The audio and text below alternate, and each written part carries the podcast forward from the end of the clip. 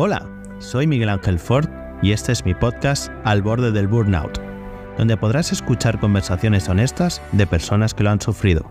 Bienvenidos. Hoy nos toca hablar de la incertidumbre. Tal y como define el diccionario, la incertidumbre es la falta de seguridad, de confianza o de certeza sobre algo, especialmente cuando crea inquietud. Para algunos, la incertidumbre es su gran aliada en el momento social y profesional en el que nos encontramos, pues no es más que una de las patas de lo que se conoce actualmente como entornos buca. Es decir, un entorno buca es aquel que es volátil, incierto, complejo y ambiguo. Vamos, como la vida misma. Son momentos llenos de posibilidades que quien se sabe manejar en ellos ven oportunidades donde otros solo ven riesgo y miedo por no predecir el que vendrá, un ejemplo claro es el de la inteligencia artificial y cómo cambiará el mundo en muy poco tiempo. Hay los que tienen miedo de perder sus trabajos y los que ven una ola que toca surfear. Yo soy de los segundos. Evidentemente, para muchos, los entornos buca son su gran enemigo y un generador claro de burnout. Si eres de los que no pueden vivir sin saber qué harán mañana o qué pasará, este puede ser tu episodio. Probemos una cosa. Cierra por un momento los ojos y reflexiona lo siguiente. Imaginad por un segundo que mañana te rompen la rutina al llegar al trabajo y te toca hacer una tarea totalmente nueva, una que te obligará a salir de tu zona de confort y aprender o hacer algo que nunca antes has hecho. ¿Te motiva la idea o te genera ansiedad? Espero que sea motivación porque, por suerte o por desgracia, un perfil con capacidad de autosuficiencia y resolutivo en un entorno buca será lo que demanden todas las empresas muy pronto, si no es que ya lo están haciendo. Yo al menos es lo que más valoro en las personas de mis equipos. Y hablando de perfiles profesionales, uno de los cuales que más tienen que lidiar con la incertidumbre en este país son, como habréis imaginado, los autónomos. Los autónomos son aquellos profesionales que, aunque nos lo puedan idealizar con el estilo de vida de un nómada digital y su carpe diem viajando por el mundo, en realidad sabemos que es otra, pues cada mes tienen que pagar las facturas sin saber muchas veces si les llegará para ello. Los asalariados, sin embargo, en ese sentido viven más tranquilos, pues tienen el ingreso asegurado. Y lo digo entre comillas, pues eso da para otro episodio. Volviendo al episodio de hoy, hoy entrevisto a una autónoma. Autónomo, dícese de esa especie en peligro de extinción y que está formada por unos pocos valientes dispuestos a realizar múltiples sacrificios con tal de cumplir sus objetivos y llevar a cabo su misión. Ella es una profesional que ha aprendido a gestionar bien su tiempo, para manejarse de la mejor manera en la incertidumbre de esto de emprender y de saber aprovechar al máximo la limitación de las 24 horas que tiene un día. Pero, ¿a qué coste? ¿Qué limitaciones se debería poner un autónomo para no solo aprovechar bien su tiempo, obligado a desarrollarse profesionalmente y que aún le dé tiempo para seguir disfrutando de todo lo que no es trabajo? No es fácil la respuesta. De hecho, el no balancear estos componentes es lo que hizo que nuestra invitada de hoy se quemara antes de llegar al sol. Por suerte, su motivación sigue intacta y su afán de seguir mejorando es la brújula que le guía por el buen camino día a día. Me complace entrevistar hoy a Sara Castillo, copywriter autónoma, que gracias a desarrollar sus propios procesos y a mejorar su organización, ha podido controlar la incertidumbre en el mundo de la autonomía. Os dejo con el episodio de hoy, manejarse entre la incertidumbre en el mundo de la autonomía. Muchas gracias Sara por contarnos tu caso. Bienvenidos a un nuevo episodio del podcast Al borde del burnout. Hoy tenemos la suerte de contar con Sara Castillo. Sara, bienvenida. Muy buena. Em, cuéntanos, para los que no te conocen, ¿quién es Sara Castillo? Pues yo soy Sara Castillo, soy copywriter, que es lo mismo que decir que soy redactora, comercial y publicitaria, con un nombre un poco más moderno.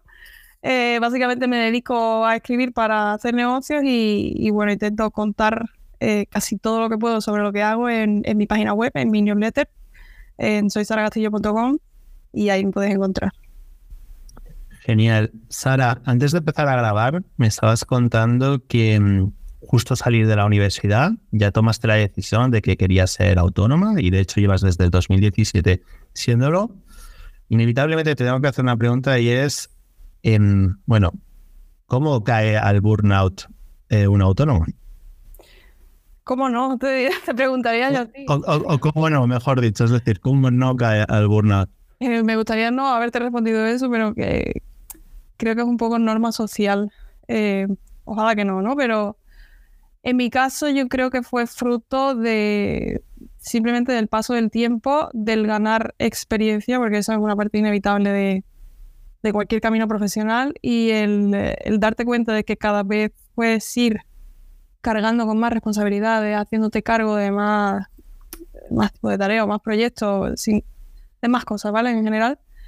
Y llega un punto en el que eh, uno se confía, creo que asume más de lo que puede sobrellevar y, claro, pues eso tiene sus consecuencias y, aquí estoy yo para contarlas. Porque una cosa, Sara, ¿tú cómo entiendes el burnout? Si tuvieras que describirlo en tus propias palabras, ¿cómo sería? Mm, entiendo que la definición un poco más genérica, yo creo que es su propia traducción, que es el, el quemarse, ¿no?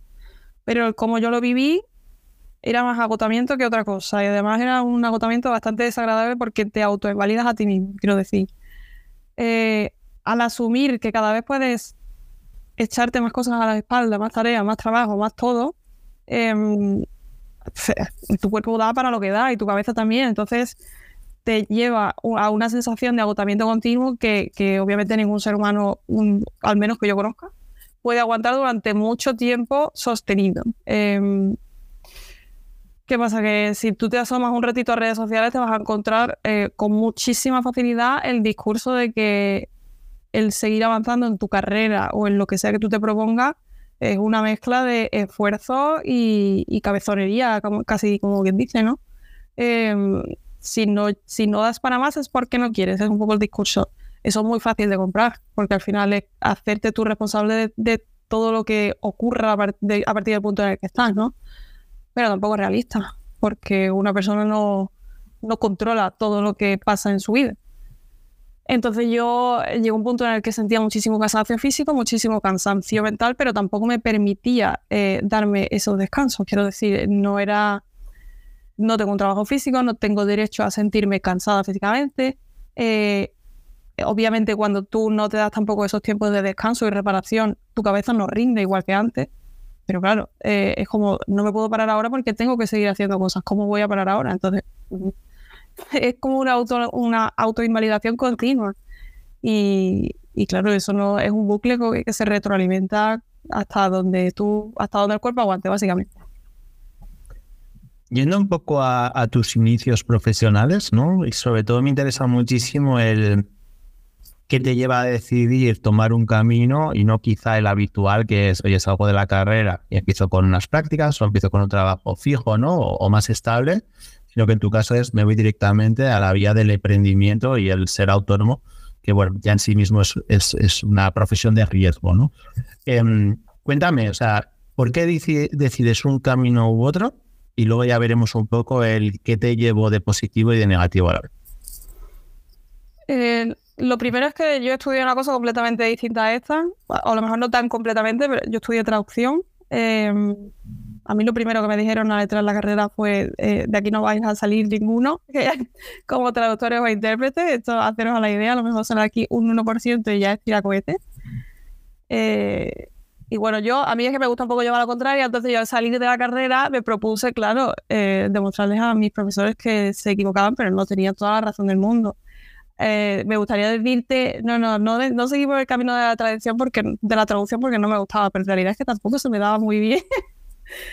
no me gustaba tampoco el ambiente que yo, o las oportunidades laborales que encontraba y, y al poco de salir de la carrera es verdad que conocí, ya lo toqué un poco en la misma universidad que era el copywriting, a partir de ahí empecé a investigarlo por mi cuenta, una empieza a formarse de un lado a otro. Y eso sí me gustó. Y, y sinceramente sí a los no sé con qué edad se sale la carrera, con 22, 23 años, no me acuerdo. Eh, si eso no es una edad como idónea, donde tampoco tienes muchas responsabilidades, no tienes eh, muchas cosas a tu cargo, para hacer, que tampoco es una locura, ¿no? hacer experimentos, probar qué pasa. No sé, tampoco, imagino que, después podremos hacer lo mismo, pero es verdad que, a esa edad da mucho menos miedo, no, no parece tan arriesgado. A mí me parecía el momento perfecto para ver qué pasaba y, y bueno, tampoco me puedo quejar. ¿Y, qué, y qué, te, qué, te, encontraste al tomar esa decisión? O sea, porque al final es un pequeño cambio, ¿no? De, de rumbo ¿Cómo, ¿Cómo afrontas esos primeros, primeros años? Porque entiendo los primeros años es crecimiento personal, es explorar, es, es probar, ¿no? Y, pero sin llegar a quizá la situación límite que hemos hablado antes. Para mí fueron, yo creo que fue el primer año, te diría, no se alargó tampoco mucho más, un año de mucha experimentación y de pasármelo muy bien. Quiero decir, yo era consciente de hasta dónde daban mis habilidades, porque una estaba empezando, yo estaba empezando, no tenía ni idea de nada. A mí me acababan de, yo estaba más blandita en el pan de moldero. me acababan de soltar ahí en un mundo que no conocía de absolutamente nada. Eh, obviamente en internet las posibilidades son infinitas, o eso es lo que parece. Y creo que sigue siendo así, ¿vale? Eh, entonces, para mí era una prueba y error constante, pero era como si le dieran la vuelta al síndrome del impostor yo era consciente de estado te daba, pero eso era simplemente una motivación para seguir ampliando como esa frontera.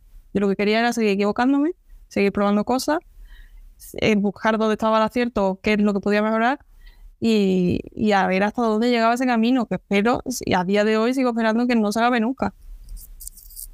¿Y cuándo te vas dando cuenta en este camino, en estos primeros años, que vas cargando la mochila con, con más peso? Vale, pues te diría, eh, en esos primeros años yo vivía eh, alejada de mi círculo social más cercano, que es mi familia y mis mejores amigas, ¿vale? Eh, al vivir lejos, pues tu vida social se ve un poco más reducida. yo siempre he sido muy introvertida, a mí me gusta mucho pasar tiempo sola y al final es, mi oficio es uno que te invita a pasar mucho tiempo delante de la pantalla, reflexionando, investigando, que al final es todo se, retroalimenta. Y yo eso lo normalicé bastante, pero cuando tuve la ocasión de volver a ese círculo social, a estar cerca de mi familia, de, mi red de contactos, pues yo notaba que tampoco... No te, no te quiero decir que no tuviera ganas, pero eh, yo sí que lo expresaba así a, mi, a, mi, a mis amigas, ¿vale? Por ejemplo, o a mi madre no tenía ganas de salir, no tenía ganas de socializar, porque siempre tenía la idea de que podría estar haciendo algo más del trabajo. Eh, siempre había algún libro más que leer, algún curso más que hacer, algún copy que pudiera ir yo avanzando y entregarlo antes de tiempo, por ejemplo, ¿no? Entonces, em, tu vida profesional le va comiendo terreno a tu vida personal, que de esto hablaremos después porque ahora mismo pienso que dividirlo como si fueran eh, docentes que se pelean por tu cuerpo tampoco tiene mucho sentido ni es muy sostenible el tiempo. Pero cuando yo empecé a darme cuenta de todas esas cargas fue ahí, fue porque yo ya rechazaba cualquier, em, cualquier actividad cualquier oportunidad que me sacara de delante de la pantalla o de cualquier tema que estuviera relacionado con el trabajo de manera casi categórica. Era como, no, hoy no puedo. A lo mejor sí podía, pero no quería. O eso quería yo. Y yo creo que eso fue eh, como los primeros muestras, las primeras, los primeros síntomas, vamos a llamarlo así. ¿Y eso es ocasionado por querer abarcar más y ser mejor profesional? ¿O la necesidad de tener que generar más dinero? Supongo que en los primeros años vendrá alimentada por las dos cosas, pero Sí, es verdad que yo seguía en esos primeros años con esa mentalidad de em, riesgo mínimo, quiero decir, por eh, no sé cómo lo llaman, mentalidad ramen, yo sabía que podía seguir, vamos a ver, vengo de ser prácticamente universitaria, tampoco te creas que he avanzado mucho más en edad, entonces una universitaria de qué se alimenta de pasta de hierro.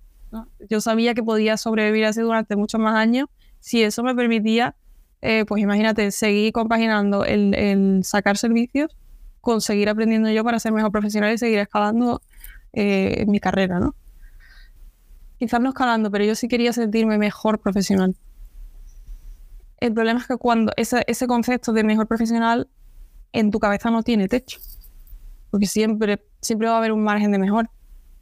Em, entonces, no, entiendo que la presión económica siempre estaba ahí, porque al final las facturas hay que pagarlas, el alquiler no se va a pagar solo y, obviamente no se va a pagar con, la, con títulos en LinkedIn, ¿no? Pero, pero sí que yo sentía como mucha prisa por querer avanzar un trecho del camino que no podía acelerar eh, leyendo, pasando más tiempo delante del ordenador escribiendo mucho más eh, durante más horas. Obviamente cuanto más práctica más mejora, pero no, no puedes forzar a tu cuerpo a producir durante 24 horas al día. Entonces, yo creo que a mí me tiraba más el querer crecer o el querer avanzar ese camino profesionalmente y sentirme yo mejor profesional cuanto antes, si es posible para ayer mejor, que, la presión económica o, la, o el miedo a perder una, una estabilidad que, que desde el principio ya, yo ya asumí que seguramente no iba a tener durante un tiempo. Entonces, creo que ahí está tu respuesta. ¿Y, cómo se lleva, o sea, un poco, ¿no? El dilema que por un lado es querer ir más rápido y quizá ponerte a una velocidad que tu cuerpo no es capaz de, de asimilar, ¿vale? Con el hasta qué punto quiero seguir mejorando sabiendo que eso puede tender a infinito. O sea, ¿cómo se genera ese dilema entre estas dos patas? A mí me ha costado mucho trabajo darme cuenta de este dilema y de pararme y plantearme qué iba a hacer, cómo responder a esa pregunta. Em, yo te diría que hasta este año, que ya por fin me he tomado un parón, de verdad, em, para mí ese techo que puede seguir tendiendo infinito no era un problema, era una como algo a perseguir. Es como la zanahoria para, para el burro, ¿sabes? Como sigue para adelante y ya hasta cuando, tú creas que es suficiente, entonces pararemos. Pero claro, eso es, sí, eso es esperar. Eso es rezarle al cielo y ya llegará y ya nos daremos cuenta. Pero es mentira porque siempre te va a parecer poco. En, mi caso, quiero decir, ¿eh? Pero hasta hace poco que ya no me vi yo incapaz de seguir físicamente y mentalmente y emocionalmente, que eso también es importante, eh, ni se me ocurría a mí pararme a, replantearme esto que me estás diciendo. Porque ¿cómo has llevado durante todos estos años? ya, has hablado mucho de la incertidumbre, ¿no? ¿Cómo, ¿Cómo has, primero, cómo la has conllevado y luego cómo has sabido lidiar con ella? Al final, yo creo que con la incertidumbre convives, como que te acostumbras a vivir con ella, ¿no? Em, y es un poco irónico, ahora, que lo estoy hablando contigo es cuando me estoy dando cuenta, pero durante esos primeros años para mí no era un problema, sino más bien una motivación porque yo, eh, imagínate, yo me doy alta autónoma el primer mes, yo no sé cuándo me va a llegar mi primera factura pagada. Entonces tendré que hacer cosas hasta que eso llegue y cuando llegue esa primera tendré que buscar la segunda y después tendré que buscar la tercera. Nunca voy a saber, eso pensaba yo en su momento, ¿no? Cuándo va a llegar eh, ese siguiente hito. Entonces era como una motivación para seguir buscándolo y punto, ¿no? Yo creo que hasta que no me di cuenta, bueno, hasta que mi cuerpo no me avisó de que de que seguir tirando del carro yo sola o seguir echándome cosas a la espalda por si acaso eh, la siguiente factura pagada, por ejemplo, no llegaba, eh, la incertidumbre no se convirtió en un problema para mí. O sea, que es bastante irónico, ¿no? Al principio era como una motivación y después ya entonces si era algo a evitar a toda costa y ahí empieza, empiezo a, buscar como maniobras de, evitación, intento controlarlo todo, una intenta optimizar cualquier aspecto de su vida y no tiene, tiene que pasar mucho tiempo, te tienes que dar muchas hostias de realidad para darte cuenta de que eso tampoco tiene sentido. No se puede controlar la incertidumbre, no sé qué están ahí. Justo has hablado de organización y yo te iba a preguntar em, cómo lo has hecho hasta ahora, ¿no? Eh, e incluso antes de que cayeses en burnout. Es decir, cómo te organizabas y decías, ¿no? Para seguir formándote, poder escribir más. Entiendo que también captar nuevos clientes y hacer mantenimiento, ¿no? O, o seguir teniendo buenas relaciones profesionales con los que tenías. ¿Cómo te organizas para llegar a todo eso? Porque ya has dejado claro que lo que era tu vida social la dejaste en stand-by y eso era tu foco. Sí, completamente. Eh, yo vivía dedicada al trabajo eh, todas las horas al día que no implicaran dormir o alimentarse, ¿vale? El cómo me organizaba, eh, creo que ahí yo he tenido la suerte de que siempre he sido más metódica que creativa. Mm, en este oficio que del copyright pues sí que se habla mucho de que esto es un arte, pero yo no, no sé si será así, para mí no lo es porque simplemente no puedo llevarlo de esa manera. Entonces, siempre sido bastante metódica. Eh, todo tiene que seguir un proceso ABC para mí, que eso puede estar muy bien en el día a día, hasta que intentas mecanizar absolutamente todos los aspectos de tu vida y, medir cada segundo a qué se lo dedica y que tu vida se convierta en una to-do list que nunca acaba. Porque eh, ¿tú crees que se puede controlar todos los aspectos de la vida? Absolutamente no, claro que no. Claro que no. Y de los que se pueden controlar, ¿vale? Primero, ¿cuáles serían, o en tu caso, ¿no? ¿Cuáles son esos que ahora mismo sí que estás pidiendo controlar? Y luego también estás hablando de mecanizar, ¿no? Que eres esta persona súper metódica, ya que luego hablaremos un poco más en profundidad sobre ello. Y es, claro, ¿qué te llevó ¿no? a, darte cuenta que quizá el orden o que hasta que no llegaras a ser lo suficientemente metódica, tu vida iba a ser caos, ¿no? Caos del intentar abarcarlo todo. Eh, básicamente porque yo no tenía ni idea de nada. Yo empiezo en esto sin tener mucha idea, entonces yo me guío de lo que me dicen que hay que hacer. De un lado, de otro, cada una, pues, quiero decir, de aquí voy sacando una receta, de aquí voy sacando otra y al final eh, voy creando la mía propia, ¿no? Si eso lo repito en el tiempo y me quedo con lo que funciona, ya lo único que tengo que hacer es seguir repitiéndolo de manera mecánica. Ya sé cómo se escribe una landing, ya sé cómo se escribe un email, ya sé cómo se capta un cliente nuevo, cómo se escribe un email en frío para ponerme en contacto con esta persona o con esta otra es una, moda, es una manera, yo creo que de, facilitar las cosas o, de quitarte un poco mm, el peso de tener que estar tomando decisiones importantes constantemente. Delegas eh, el esfuerzo de esas decisiones en un método que has probado y que más o menos ya te ha funcionado. ¿Qué pasa? Que te, puede funcionar en algunas áreas como puede ser el trabajo porque es fácilmente mecanizable hasta cierto punto, ¿no? Em, pero no, no tiene tampoco mucho sentido intentar mecanizar desde la hora que te levantas hasta la hora que te acuestas para aprovechar cada segundo y ver cómo todo se puede llevar al trabajo. Yo lo tengo, os quiero decir, es, muy absurdo que yo tenga que estar como midiendo si me levanto a las 6, a las 5, a las 9 y media sin despertador o si me tengo que dar una ducha fría cuando me levanto para ver de qué manera rindo más, ¿no? Eso sí que no le veo o, por lo menos en mi experiencia, no me ha sido muy útil ni intentar medirlo hasta el milímetro, ni intentar mecanizarlo, porque obviamente, aunque tú sigas una rutina hiper estricta, va a haber factores que te desmoronen o que te descuadren un poco el día. Entonces tú tienes que estar muy preparada mentalmente, y yo no lo estaba en ese momento, para saber sobrellevarlo y saber que tu horario no eres tú. Que tu horario te acompaña si a ti te viene bien, quiero, quiero decir, ¿no? Em, pero básicamente es eso.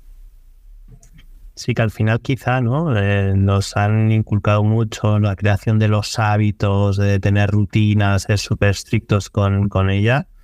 Y muchas veces estamos dejando de lado que la vida pasa y que tiene muchísimas casuísticas que hacen que de repente la situación cambie por completo. Y ahí creo que no, un superpoder que tienen los autónomos es la capacidad de adaptación y de, de o sea, flexibilidad, ¿no? De, de cómo adaptarte rápidamente a ello, aún teniendo en cuenta lo que decías que también me parece súper interesante, es de la verdad contrastada. Es decir, hay un aprendizaje a base de prueba y error que te lleva a, ya sea más analítico o menos analítico, a saber qué funciona y no funciona. Y quizá la ducha de agua fría a las 5 de la mañana, pues quizá no es el mejor método para rendir, sino es para fastidiarte la mañana. Bueno, eso entiendo que dependerá también de, de cada persona. Em, Sara, ¿cuándo tú empiezas a notar ¿no? Eh, y no sé si es algo más físico o mental, que ese camino quizá no te va a llevar a buen puerto. Yo siempre me lo he pasado muy, muy bien trabajando en lo que trabajo, dedicándome a lo que me dedico. Eh, para mí mi oficio era un gozo. Quiero decir que yo cada vez que he enfrentado un proyecto nuevo, mm, a lo mejor cerraba un cliente hoy que tenía que empezar dentro de tres meses, pero yo ya estaba maquinando qué es lo que iba a hacer en ese proyecto. ¿no? Era una cosa que yo disfrutaba muchísimo y cuando empecé a darme cuenta de que ya no lo disfrutaba, sino que lo evitaba, quiero decir, cuando tú dejas de buscar clientes porque sabes que no tienes ganas de trabajar, que no das para más, que te va a costar eh, más salud que otra cosa, para mí esa fue la, gran alerta. Esa fue la, la, alerta que yo me doy a mí misma, creo yo. Pero yo ya venía recibiendo avisos externos durante bastantes meses atrás.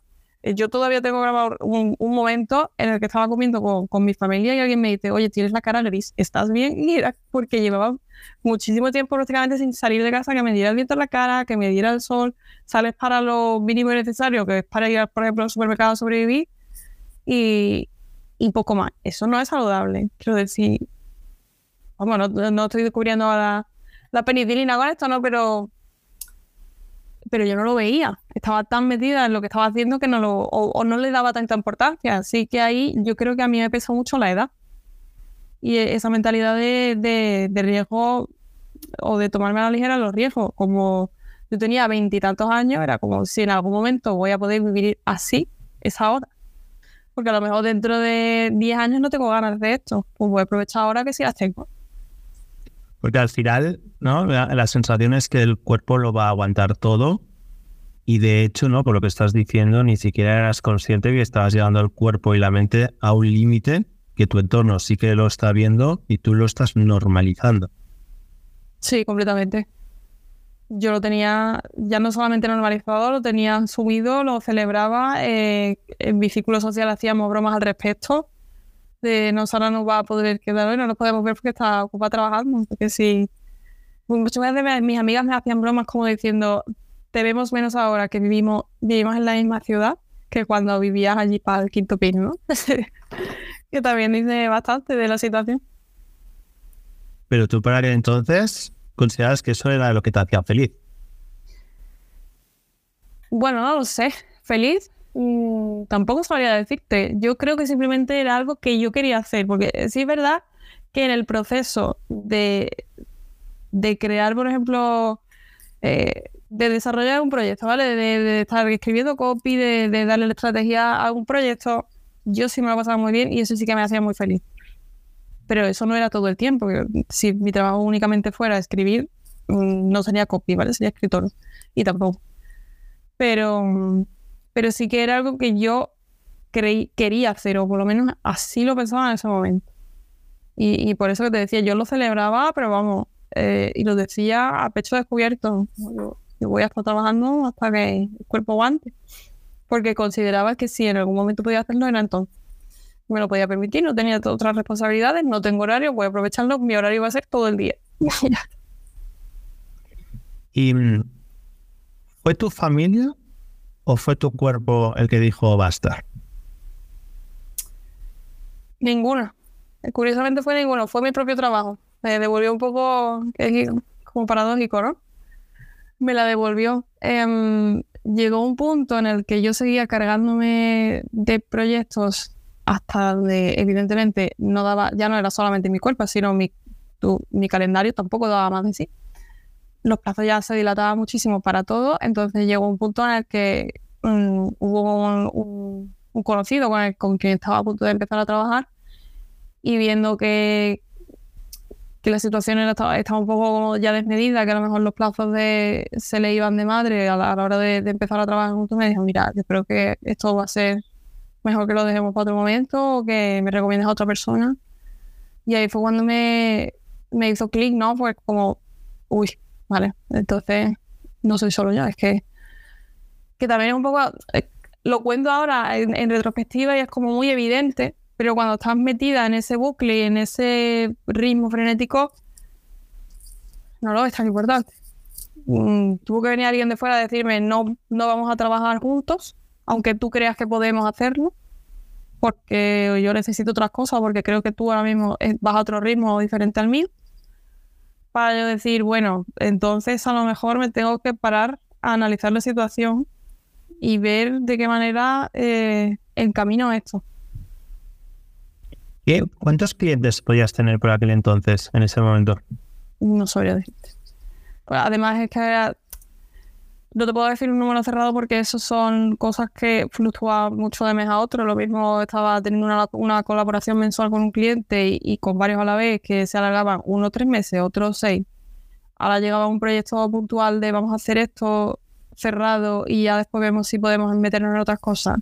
Siempre ha sido una cosa que fluctuaba mucho porque al final esos tipos de trabajo varían mucho también en la densidad que necesitan cada uno, en los plazos y, en el tipo de, estrategia que tenemos que meter en, cada proyecto, básicamente. Y por rango de horas, eh, o sea, más o menos, ¿cuántas horas le podías estar dedicando a tu área profesional? Todo el día. Eh, eso sí que te puedo decir que era todo el día. Yo paraba para comer, ducharme y dormir en supervivencia básica, pero y vamos, y aunque tuviera horas libres en el día, yo te digo yo que las iba a aprovechar de, una manera u otra.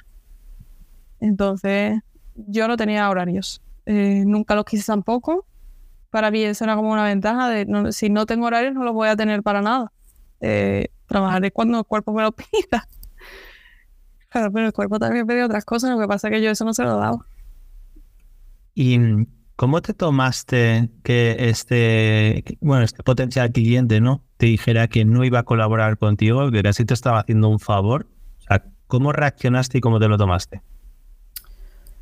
A mí fue un poco crisis existencial, ¿no? Porque em, yo ya estaba en un punto donde sabía o era consciente de, de qué es lo que podía hacer yo con mis clientes y hasta dónde estaba mi trabajo y obviamente estaba muy contenta con ello.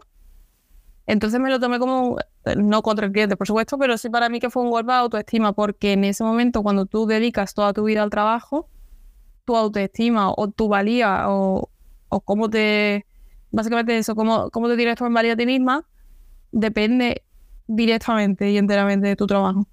Entonces para mí fue un golpe y una crisis existencial porque yo digo, ¿y si no soy tan profesional o, tan buena profesional como yo pensaba que estaba siendo. Obviamente no lo era. Eh, y no tiene nada que ver con la calidad de mi trabajo, con los resultados que esos clientes pudieron estar consiguiendo conmigo. Era simplemente que, eh, obviamente, mi capacidad productiva no daba para lo que ni yo necesitaba para sobrevivir y poder seguir desarrollando ese tipo de trabajo, ni para lo que una persona que no me conoce de nada o me conoce lo justo como para decir, oye, quiero trabajar contigo, eh, vea que, que, podemos tener esa relación, porque al final estos son relaciones, quiero decir, no es un cliente de, aquí te pillo, aquí te mato, estos son relaciones, vamos a estar hablando mucho tiempo, vamos a compartir muchísimas cosas juntos y de aquí tienen que salir cosas interesantes que, yo quiero que recordemos ambos, ¿no? Si eso se descuida o si vamos a ritmos completamente distintos, mm, no es viable. Eh, Tú no vas a empezar una relación con una persona que, que, va a mil por hora cuando tú estás en otra fase de tu vida, pues con los negocios tampoco están distintos. Yo no puedo estar en hoy aquí, mañana allí, mañana aquí y, estar a mil cosas si a ti no te voy a dar la atención que necesitas, ni me la voy a dar a mí, ni me voy a dar el tiempo que necesito para hacer lo que creo que tu negocio necesita. Y darle, darle ese mismo que cada, que cada texto se merece, ¿no? Entonces fue un, golpe a la autoestima, para mí fue un, momento ya de, inflexión de decir, vale, vale, hasta aquí vamos a parar porque... O sea, yo era consciente de, dónde venía ese, esa sensación y esas emociones y yo sabía que mi, autoestima no, puede, no podía depender enteramente del trabajo, entonces fue como, mm, vamos a analizar de dónde viene esto porque no vamos a seguir así, obviamente. ¿Y qué cambio desde entonces? Lo primero, em, intenté cerrar todo lo que tenía en activo, de, proyectos en activo, ¿vale? Y dejé de, aceptar nuevos proyectos. Eh, básicamente dejé de trabajar. Ya tiempo atrás había dejado de, hacer cualquier cosa relacionada con el marketing, es decir, yo no tenía ningún tipo de exposición al mundo. Eh, yo llevaba un perfil completamente bajo, no, no había manera de encontrarme dejé de mandar email cuando era como, básicamente ese es mi portfolio, ¿no? Si yo mando un email al día, así es como tú puedes ver cómo escribo, valorar si lo que yo hago es lo que a ti te encaja. Y claro, si yo no aparezco en ningún sitio, eh, bueno, eh, cuanto más escondida, menos, impacto nuevo voy a recibir, ¿no? Para mí ni para mal. Eh, por suerte o por desgracia, porque eso también te, sitúa en una posición, yo creo que demasiado acomodada. A mí, la mayoría de mis clientes siempre me han llegado por referencias y por recomendaciones. Eh, el, dejar de hacer marketing, por ejemplo, o cualquier tipo de acción comercial, no paró mi negocio en ningún momento. Pues ya el hecho de decir ya no puedo aceptar más trabajo porque no puedo mm, o porque no quiero, que también es un, un, punto importante. Voy a intentar cerrar todo lo que tenga en activo y, y, aquí viene el segundo punto o la segunda medida que yo creo que ha sido lo que ha marcado la diferencia, que es empezar terapia. Porque yo sabía que esto venía de otro, no es solamente del trabajo, esto viene de otro tipo de asociaciones que yo, o de mecanismos que yo tengo para, para llevar mi vida y habrá que ver de dónde vienen y si son convenientes dejarlos como están o si tenemos que, que toquetearlos para ver qué hacemos con ellos. Y ya está, y a ver qué pasa. Entonces yo creo que esos fueron la, como los dos puntos más importantes. El intentar trabajar lo mínimo posible, aunque fuera, visto así, es prácticamente una operación suicida, siendo autónoma, y el empezar una terapia para eh, que no se repitiera o eh, saber sobrellevar este tipo de situaciones lo mejor posible en el futuro, porque yo tampoco puedo ser idealista y esperar a que la ansiedad desaparezca para siempre, como si hicieras así se fumara. La ansiedad va a estar ahí siempre, eh, la incertidumbre también. Y si uno tiene tendencia a las autoexigencias y a la. Mm, eh, no sé cómo llamarlo, a la tendencia a intentar controlar cualquier tipo de situación, porque así mm, reduce un poco como esa sensación de incertidumbre.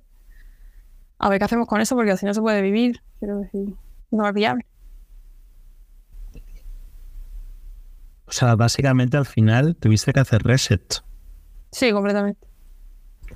Y, mm, y una pregunta, Sara, ¿cómo, ¿cómo se prepara el terreno para poder hacer el reset? ¿no? Estás hablando, por un lado, el poco a poco dejo de hacer marketing, aunque claro, evidentemente casi todos tus clientes vienen de recomendados y tienes que empezar a decir no, no, no, no.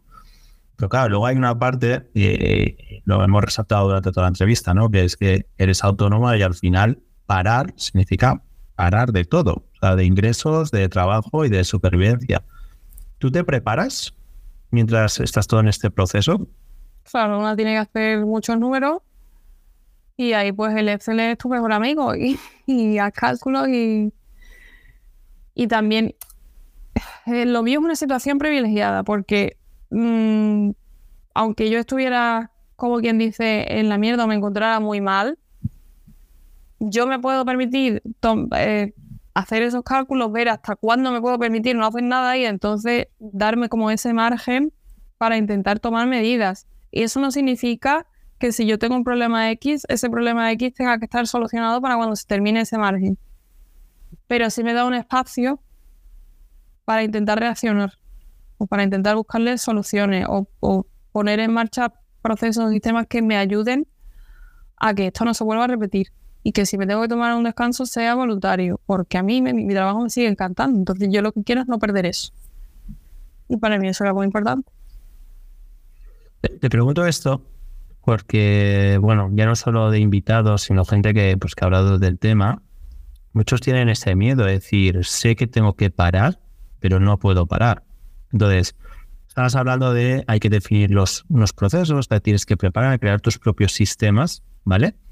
Y de hecho, no es tanto que nos cuentes ¿no? cómo lo has hecho y qué podrías recomendarle a estas personas, sino que me gustaría que te pusieras en el papel de qué sistema o qué proceso le recomendarías a la sala del primer día, ¿vale?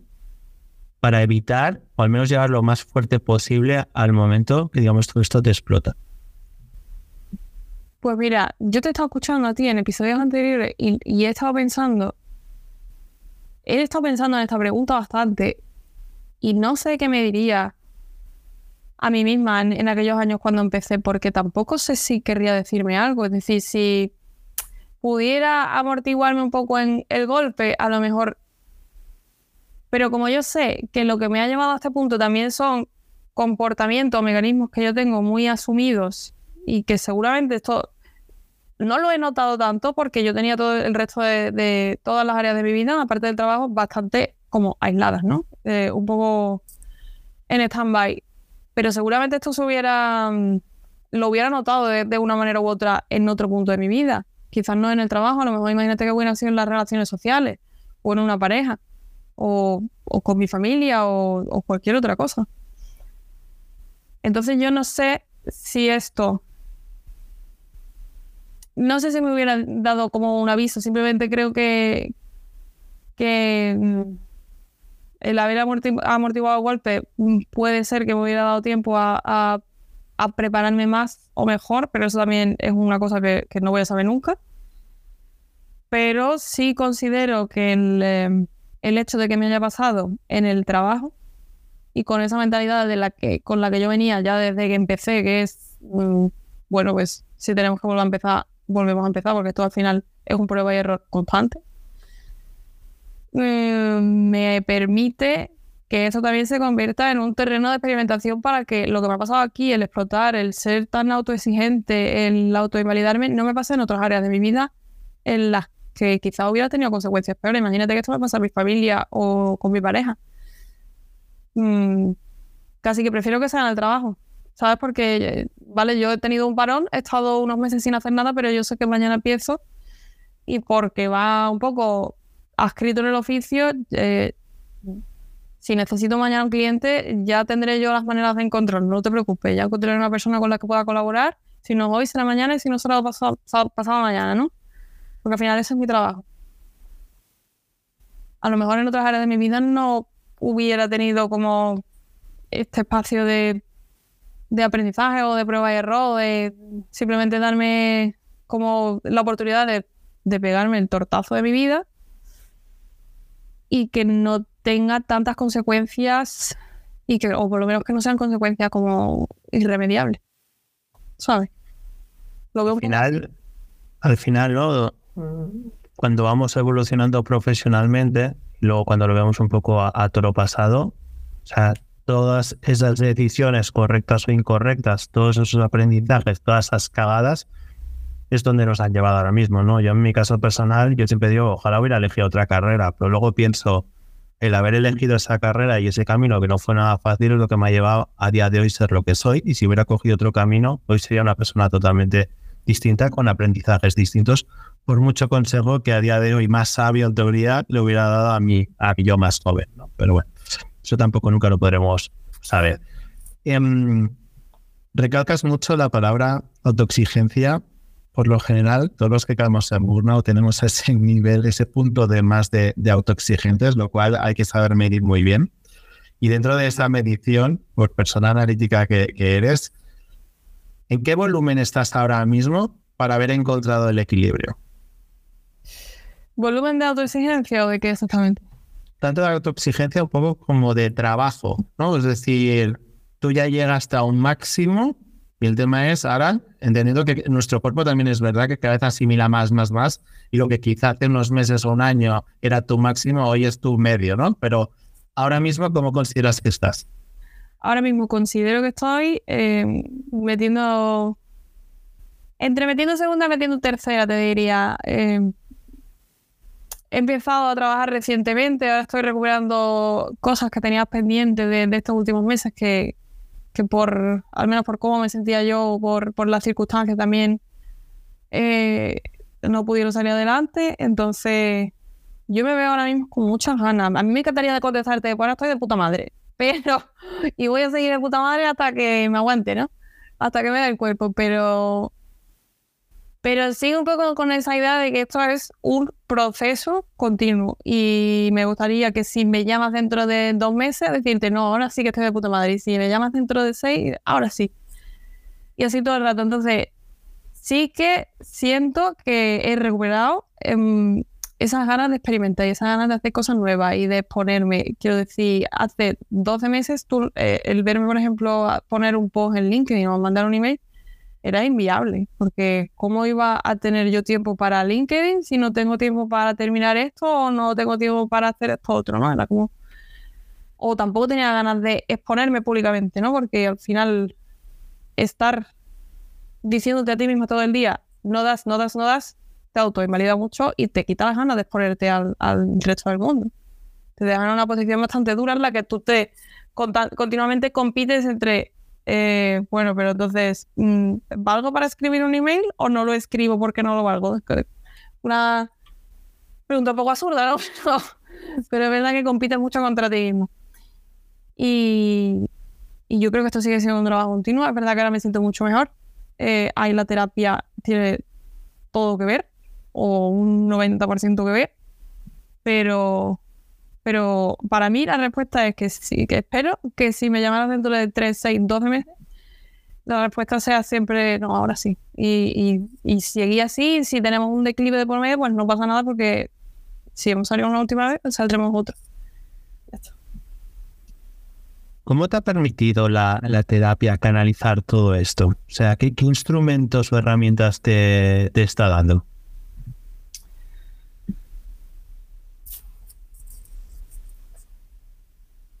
Yo creo que es, para mí ha sido muy importante, no es muy importante, para mí ha sido clave el tener un espacio para hacerme a mí misma preguntas muy incómodas y ponerme contra las cuerdas eh, cada vez que ha hecho falta. Porque no es... El problema no es que yo quiera o que yo considere que tengo que estar, por ejemplo, todo el día trabajando o que todas las horas que dedique van a ser pocas. Es por qué o para qué quiero hacer eso.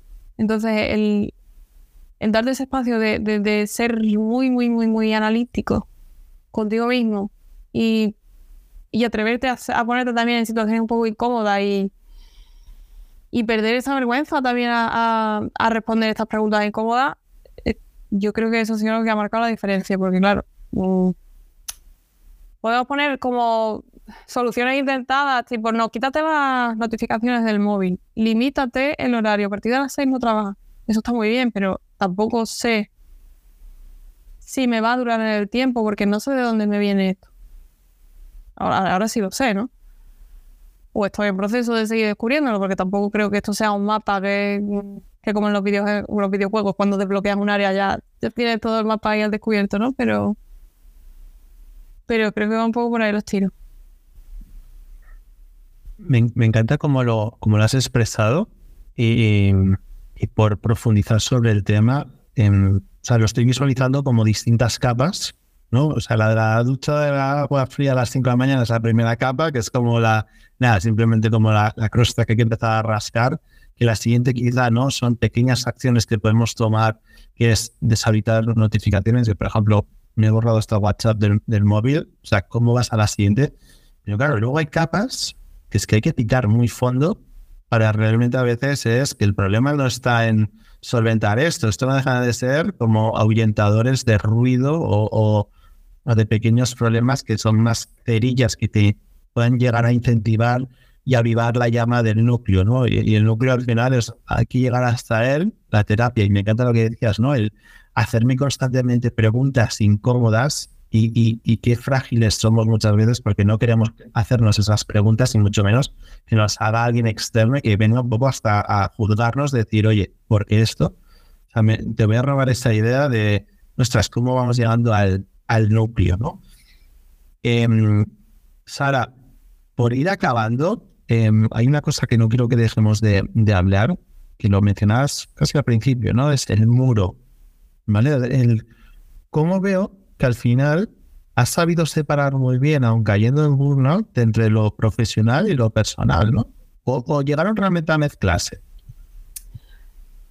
Es que yo creo que nunca van a estar separados. Quiero decir, yo intentaba separarlo continuamente. Eh, yo quería que hubiera dos Saras. Completamente. No sé si has visto la serie Severance, que como que divide tu yo profesional, tu yo del trabajo, con tu yo personal. Y, cada uno de tus yo está completamente eh, a ciegas con el otro. No tienes sus recuerdos, no sabes quién eres, nada, ¿no?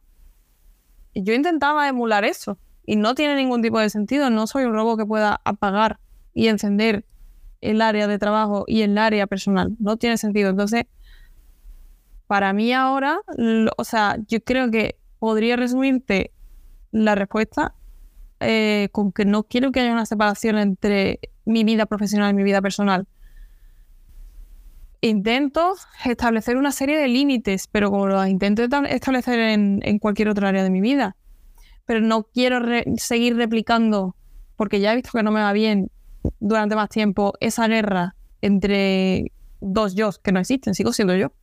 Lo que pasa es que ahora me pongo el traje de trabajar y después me pondré pues el traje de salir a tomarme unas cervezas con mi pareja, o con mis amigas o con mi madre, ¿no?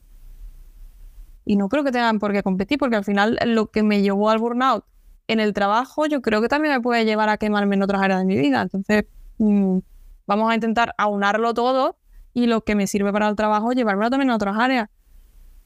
Sigo siendo yo las 24 horas del día, entonces procuro no intentar separarlo. Y si siempre he tenido como esa mentalidad de, mm, si tengo la flexibilidad, voy a tenerla para todo, pues la voy a tener para todo.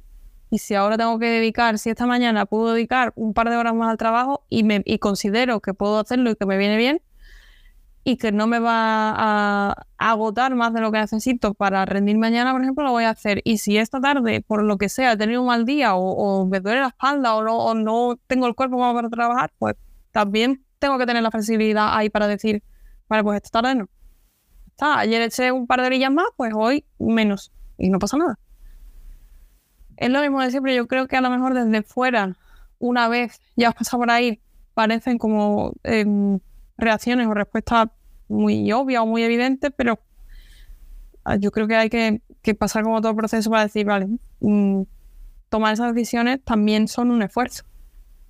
Y poner límites cuando, cuando llevas tantos años con la mentalidad de que puedes con todo es muy complicado. Entonces, mi ambición es esa, vamos a intentar, si soy flexible para unas cosas, hacerlo para todo, pero saber cuándo y dónde se ponen los límites y esos límites no van a estar entre vida profesional y vida personal. Yo quiero eh, saber que puedo ser fiel a mí misma y trabajar remando para mí eh, en todas las áreas de mi vida. No quiero hacer separaciones ni hacer ni estar en guerra conmigo misma, en resumen.